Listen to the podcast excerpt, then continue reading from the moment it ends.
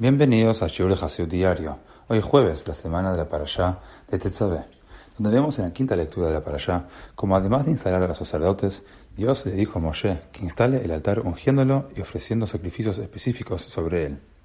Una expresión de la santidad del altar es el hecho de que una vez que algo fue puesto sobre él, debe permanecer allí para ser quemado, incluso si ha quedado descalificado para uso como sacrificio.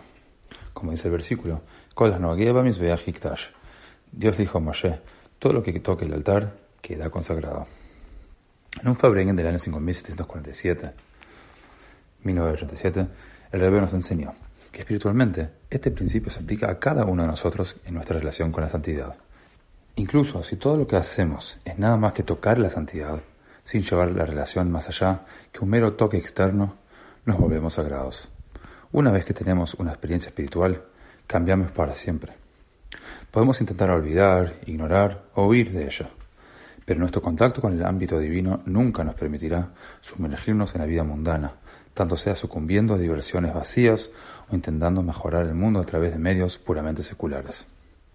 Es verdad que la regla de que todo lo que toca el altar quede consagrado se aplica únicamente a cosas que son dignas de ser llevadas al altar. Pero espiritualmente, cada uno de nosotros está dentro de esa categoría, porque cada judío posee santidad intrínseca. El verdadero deseo de todo judío es hacer lo que Dios ordena.